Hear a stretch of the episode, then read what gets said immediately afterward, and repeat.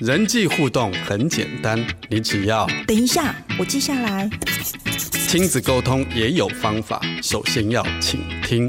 对，这是重点，打个星号。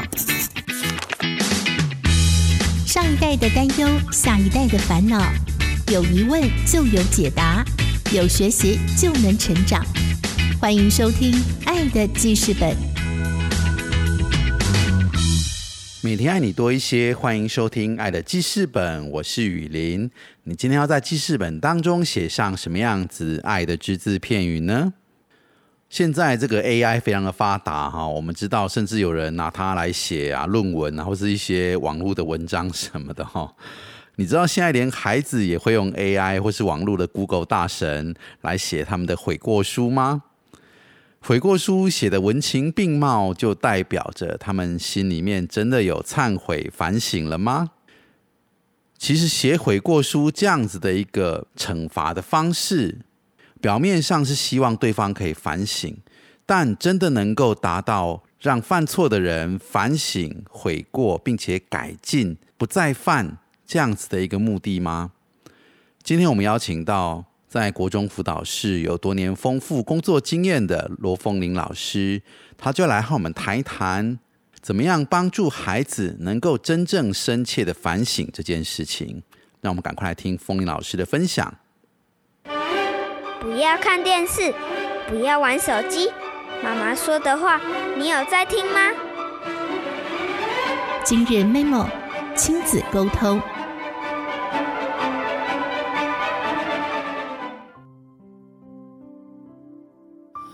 各位听众，大家好，我是罗凤玲，很高兴今天能够来《爱的记事本》来跟大家分享啊关于亲子啊家庭的教育议题。那我今天特别想要与大家分享的是有关于我最近读了一本书，叫做啊是冈本茂树一个日本的作家写的书，它的标题蛮耸动的。你以为的反省只会让人更坏，它其实就是说教出杀人犯。那最近的这本书是我最近读的，一再一再的读，而且读的速度很慢，因为它真的是很深刻。我边读就边反省这样子，然后因为它其实就是我觉得冲击很多我们本来常见、习以为常、觉得理所当然的教育方法，但是它无形中可能会并没有达到那些功效，甚至可能会有副作用。那我今天就。就结合我自己的一些经验，然后跟这些这书的内容来跟大家分享。那他这些书有个重点，这这书他其实前后出过几个。那我在几年前读过他的书，那最近又在读这样子。那他有一个很大的重点，他就是在检讨所谓的反省教育这件事情。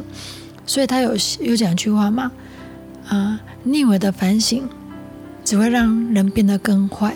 其实就是让孩子变得更坏。我们今天来谈教育的部分。其实几乎我所见过的、接触过的，我本身也是对霸凌有深刻的一个理解。那我也就经常担任霸凌调查委员。然后在学校辅导老师也会经常看到许多有过犯的孩子，然后或者是爸爸妈妈、老师口中经常犯错的孩子。那我在这些孩子的行为当中呢？伴随来看到的就是，他们真的是历经大大小小的反省。我也常常会收到学生写的悔过书，哎，这个不是我去要求他们的，因为我其实我个人也是蛮反对悔过书这种制度的，嘿。但是就是基于智慧，我会去看他们的悔过书，然后签名啊、通过等等之类的。那你就会发现说，在这个整个过程中，对于孩子是不是因为反省之后。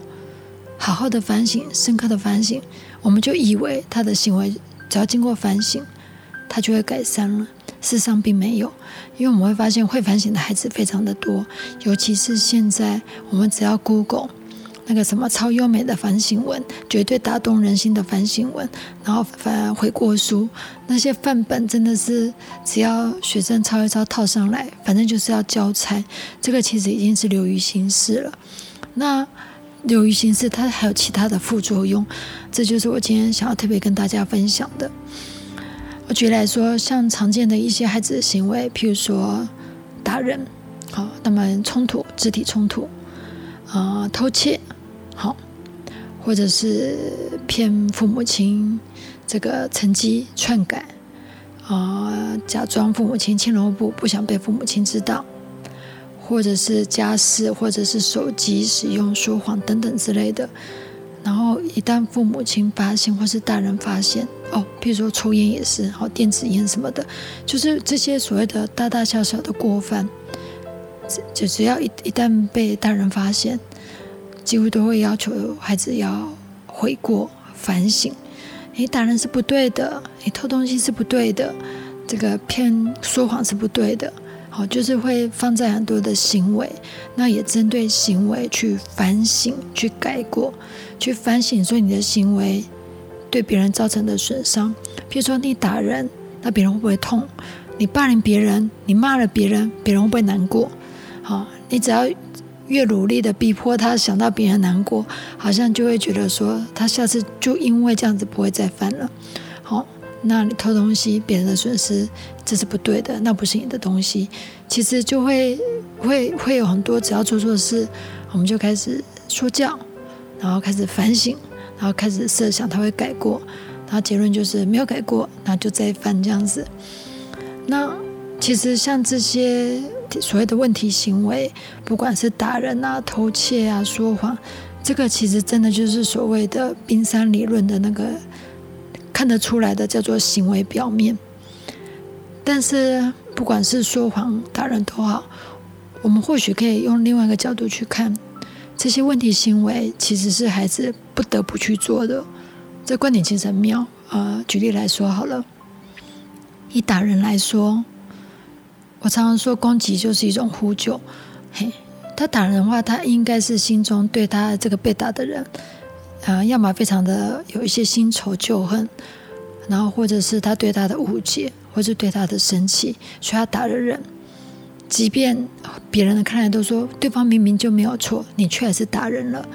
但是如果我们要再往下钻的话，他之所以会去误解对方，甚至生气对方，可能是源自于他的嫉妒。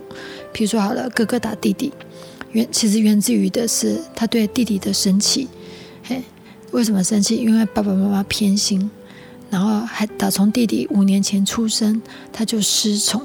其实如果真的要追根究底，可能是追到五年前，爸爸妈妈可能因为也是第一次当父母，结果原本很宠爱的哥哥，当宠爱五年的哥哥，因为弟弟一出生瞬间失宠，甚至呃要求大大小小事情都要求哥哥要让弟弟，然后甚至。嗯，弟弟做错事还认为是哥哥没有顾好，就这类事情其实很多。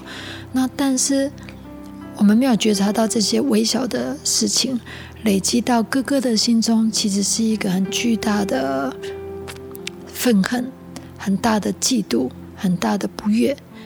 所以他在表面上，我们只会看到说：“哥哥你好坏，你一直打弟弟。”然后，当哥哥觉得哥哥好坏，一直打弟弟的时候，就要哥哥反省：你知道打弟弟有多痛吗？然后就要他反省、改过，甚至处罚。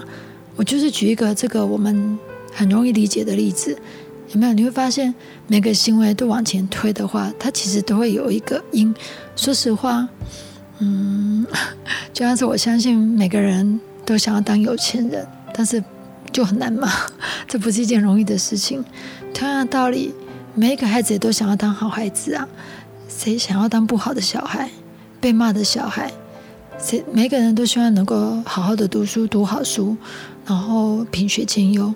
但是他们会变成是我们看起来像是一堆问题的孩子，其实是是有有他的根源，他真的是有他不愿意的部分，但是他因为错综复杂，我们看不太到。所以我们最简便的方式，就是针对他现在的行为开始骂他，然后责备他、管教他、悔过书，啊，等真的，我觉得这称作便宜行事，因为通常不会有效。因为我觉得，如果一个孩子的行为能够一个悔过书就解决，那。真的也不需要这么多 教育专家了，真的也不需要像弗鲁贝尔说的爱与榜样，也不需要爱与榜样了。为什么？因为就是一张悔过书反省就可以达到了这样子。所以其实我就以刚刚那个哥哥嫉妒弟弟，然后欺负弟弟的例子为由，很多的孩子的问题行为，或许都是他的必须的行为。我打了弟弟之后，我就可以疏解我心中的不满。反正你从，反正弟弟剥夺了这么多爸爸妈妈的爱，我打他刚好而已，这样子，嘿，他能够让他舒爽一点。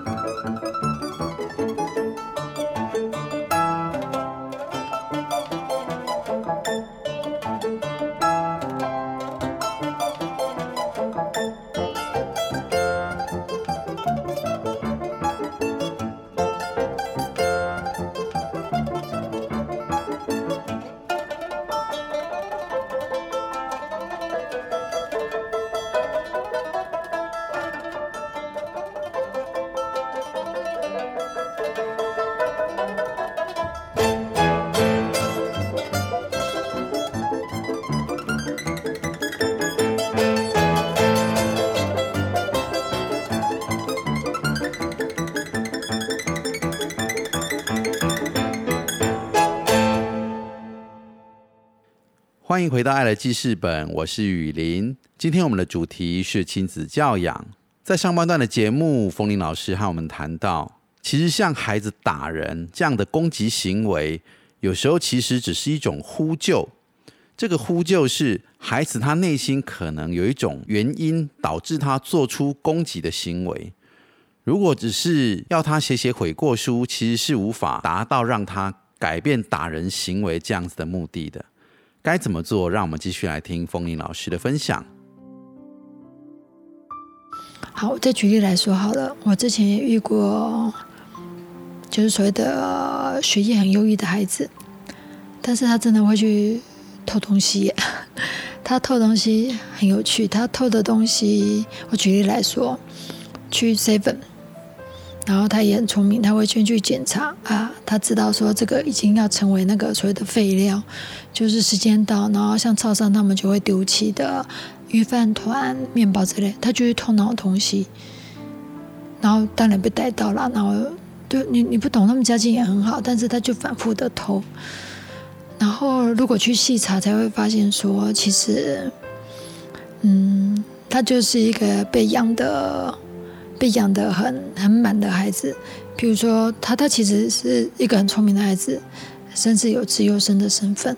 他很渴望自己能够做一些自己心中所想做的，但是因为父母亲非常的保护他，所以他几乎没有机会做逾矩的行为。所以逾矩是指说，我还记得他在国中一年级的时候曾经说过最大的梦想愿望哦，就是能够骑脚踏车。我那时候其实还蛮惊讶的。我就问那个孩子说：“嗯，你你你没有，你是不会骑，还是父母亲不让你骑？”他就说：“父母亲不准我骑脚踏车，怕受伤。”嘿，所以就有一天，我就看到他骑那个 U bike，他那个神采飞扬，真的是 就好像有人骑重机的那种样子，就是他好像真的做了一件自己很渴望做的事情，然后不用被限制。那我再回到刚刚，他为什么偷东西？他觉得我可以。做一个不被允许的事情，并且成功了，他很渴望这样的感觉。那他也不是真的想要造成嗯店家的损失，所以我刚刚有说过了嘛，他偷的是所谓的废料，就是已经要被丢弃的这个叫做这些食物。我有在超商工作的朋友，他们有提到说，其实像那些东西，他们可能就会准他们店员就把它吃掉，但是也不准外带，然后因为不能再卖了，就是确保它的新鲜。那所以这个聪明太子他也知道，但是他真的很渴望能够做那种想做，然后不被被禁止，但就可以完成的事情。所以他你要说他是个心理状况是。但是如果我们如果只是用所谓的校规、偷窃、呃惩处、呃反省书、警告好了，这些东西并没有办法解决他内心那一块很不无法被满足。其实应该是该被满足而没有被满足。如果以我个人观点，我觉得他的偷窃行为应该要连接到父母的亲子教育，就是父母亲或许要试着放手，因为其实。以国中生来说，自觉自己觉察自自自主一些行动是他的需要，不会是我们父母亲准不准？他真的有需要，因为他再怎么样都是一个十四岁以上应该算是行为人了嘛，嘿，他有一定的行为能力，对啊，但是因为确实有以刚刚那个孩子来说，啊，父母亲可能还没有注意到孩子真的长大了，所以。就把他保护的好好的，其实某部分来说就是，啊，也剥夺了他很多自己成长、想要成长的机会。然后，所以我们这样每个去看他的问题行为好了，就会发现说，嗯，如果我们在面对问题行为，就只是把它当成这件事情就是做错的，你就是一个可恶的人，你要赶快把错的事情不要再做，然后就反省、悔过、结束。你会发现，他他的内在那一块，第一个他没有被听见之外，他只会学会更虚伪的去反省，以避法躲避你现在的处罚，而且更严重的是，他再也不会把心事跟你说了。我在猜这些孩子刚刚的，可能这个打弟打弟弟的哥哥，可能在无数次的时候都反映说：“妈妈你很偏心，爸爸你很偏心。”那这个自由的孩子一定也反映过，说我就很想要骑车啊，你让我试试看。其实他们都有努力的沟通，后来没有办法，之后他就做了他自己认为大人严重错的行为，但是满足了他的需要，他也报复了弟弟，心中平衡一点，他也偷了东西，也平衡他的需要。但是我们不仅看到做错事，没有去回顾到，没有去检讨到自己。啊，他的做错事情其实源自于我们大人的一些，或许间接、直接的一些比较无知的一个教育，反而只是在加倍的去责责罚，说你怎么做错事了？你怎么做错事？其实通常都只是只是要骂他，并不是你真的想要去倾听他说他到底为什么做错。那我也遇过一些事情，就是当孩子真的在做错事情的时候，告诉你。我就很讨厌弟弟呀，因为你们就很偏心啊。结果第二句话，爸爸妈妈接着要说，就是这都是借口，这都是理由，这都是你合理化你的错误行为的理由。但是，这有可能真的就是孩子会打人的重要原因。所以，如果真的要用反省的话，它其实是应该有步骤的，它是有步骤的，就像是。对于面对错事，我们是否应该是先去探讨原因，那一连串最后才才让慢慢的走进所谓的反省这件事情？所以举例来说，啊，像我刚才说的，现在如果有一个同学，好，我确实之前遇过有个同学，他那时候国中一年级进来的时候，他就把自己打扮的很很男性，哈，就是是一个女生，但是他就是处理出气的声音。哎，他真的是可以压低声音哦。我不是可以压低的，我声音本来就不好听。但是那个孩子是真的就是可以压低声音，把自己的声音变得比较粗犷，并且呢，他会穿那种男男生版的衣服哈。他就是把自己打可以打扮的很刚强的样子，然后并且这些都还是他的选择，但是他就会几乎都出口成章，五个字、七个字、八个字那种一连串的，就是。连很多大人听起来都是很粗俗的脏话，他几乎都是他的发语词，然后会让人家觉得说，哇，这个女生好惹不起的感觉，就是很很凶这样子。那如果你真的要用记过的话，那他应该记不完嘛，因为他几乎每天这样骂骂骂骂骂骂老师骂同学。好，那我就跟他误谈。那其实这个女孩子就跟我说，她是故意这样表现的。其实我也看得出来是故意的。那我当然是问他说：“哎，为什么要这样子故意呢？”他说：“因为他国小的时候遭受欺负，也遭受霸凌，好，所以的霸凌。然后他现在国中，他要变得不一样了。我要把自己弄得很强，强到人家不敢欺负我。但是他人缘当然不好啊，因为，啊，因为你这样子。”满口脏脏话又这么凶嘿，就是另外一个被孤立这样子嘿。但是我刚刚分享的就是，如果我们就只是很浅层的停留在表面，我就需要写个发写单，呃，悔过书。我从此之后不要再骂脏话了，或者是我也看过有些老师对于骂脏话的字重抄十一百哎，重抄二三十次，不，我不会再骂等等等，我不会再骂等等等，就这样超过十次哈。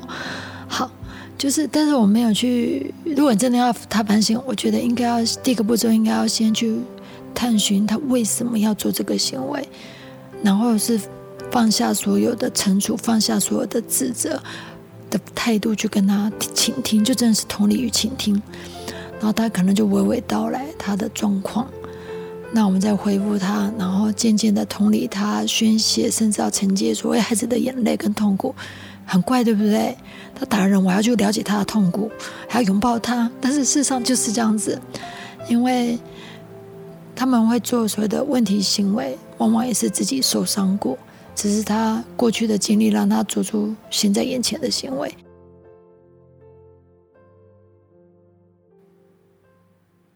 感谢冯林老师的分享。有时候要帮助孩子反省，或者说不再犯。去改变他们的偏差行为，其实真的是要从爱来出发，设身处地。如果我们能够被了解，我们的委屈能够被听见，并且我们的情绪也能够被抒发，我们也会比较有动力，能够来去改变我们现在的做法和行为。让我们每天都用多一点的爱，多一点的倾听，多一点的了解。也多一点的鼓励，来帮助我们的孩子多一点。感谢您今天的收听，也邀请您可以在脸书搜寻“幸福生命教育协会”，按赞加入我们的粉丝团。也欢迎在 Podcast 平台搜寻“爱的记事本”，帮我们按赞五星。如果你有一些想听的主题，或是要给我们的建议和回馈，也都欢迎在社群平台或者在 Podcast 留言给我们。感谢您今天的收听，祝福您有个美好的一天。我是雨林，我们下次见。